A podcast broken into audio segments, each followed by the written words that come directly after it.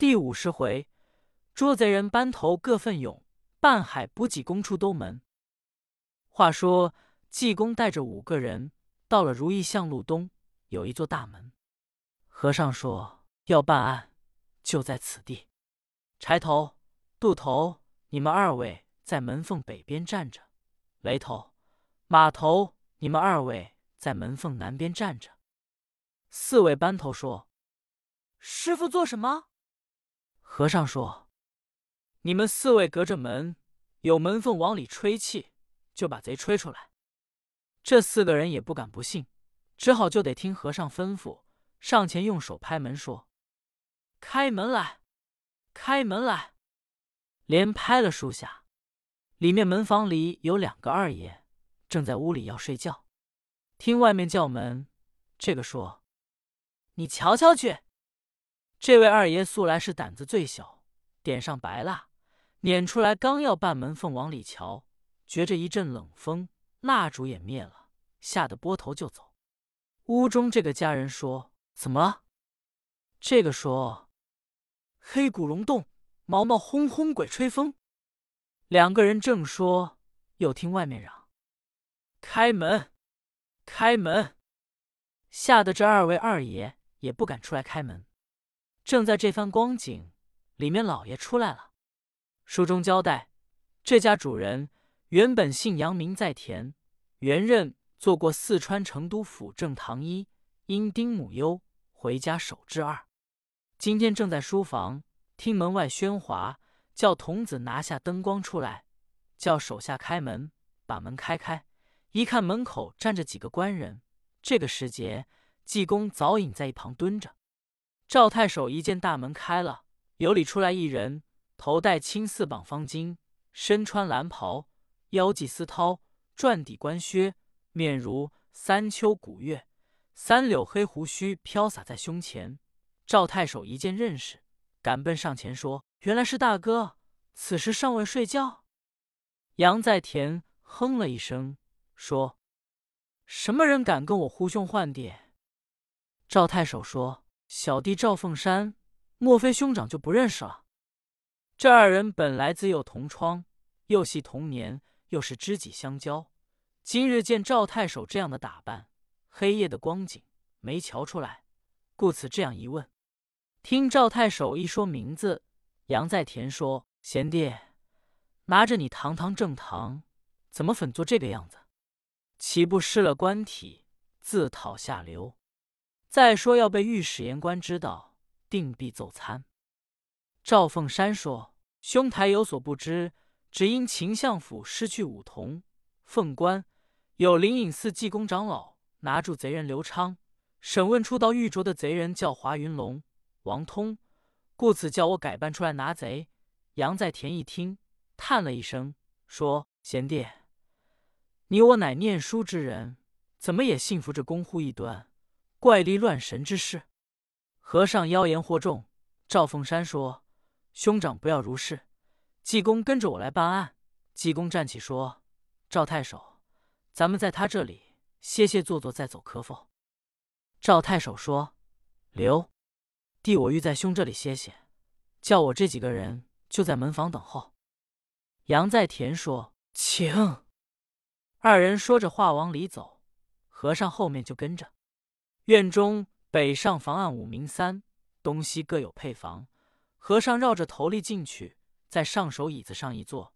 杨在田一看，大大不悦，心里说：“自天子以至于庶人，一事皆以修身为本，他连身体都不顾。”心中虽不悦，是不好说。进来落座，赵太守说：“我也忘了给你们二位引荐。”杨在田说。不用引荐，我已知道了。吩咐家人倒茶。和尚说：“不用倒茶罢，摆酒。”杨在田故作未闻，问赵太守拿住的刘昌，审出来的贼人是哪里的人？和尚说：“摆酒呀。”赵太守把秦相府的事述说一遍。和尚说：“摆酒呀。”二人这里谈话。和尚一连说了十几声，赵太守是忍不住了，说：“兄长，小弟也饿了，有什么吃的？预备点。杨在田说：“方才和尚说，我已听见了，只因舍间酒菜不齐，不敢奉敬。既是贤弟饿了，来预备。”一句话把酒菜摆上，和尚也不让，拿酒壶就斟。和尚说：“咱们一见如故，不要拘束。”喝了两三杯酒，杨在田存心要试探和尚。杨在田说：“和尚，你积善小过去未来之事，我有一事奉求。我自己把我的生日忘了，不记得哪年哪月所生，求你给占算占算。”和尚说：“那容易。”你是某年某月生辰，今年五十八岁。杨在田一听，直对。素常他本不信服妖言惑众，今天和尚针对说了，又说：“和尚，你给我相相面，多怎能好？”和尚说：“你可别恼。”杨在田说：“是君子问祸不问福，只要说真情实话。”济公哈哈一笑说。大人，你气色不好。此时印堂发暗，眼光已散，脖子是裂了纹了。今夜三更，定有掉头之祸。杨在田一听，问道：“我今夜三更准死，有何为凭据？”令公说：“今有你本宅家人勾引外来贼寇来杀你。”杨在田说：“我哪个家人？”济公说：“你把众家人全都叫来，我一看就知道。”杨在田立刻吩咐家人都来。这宅内总有二十七名男家人，九名仆妇丫鬟。于是男家人全来至书房以外，都站在那里。和尚一看，暗明内中有一个三十五六岁家人，五官清秀。和尚问：“你叫什么名字？”那人说：“叫杨连生，乃是老家人杨顺之子，为人忠厚。”济公说。你勾引贼人外来，今夜来杀你家主人。杨连生一听，把脸一沉，说：“和尚，你可是搬弄是非？我自幼受主人之恩，今日如何做出这样无礼之事？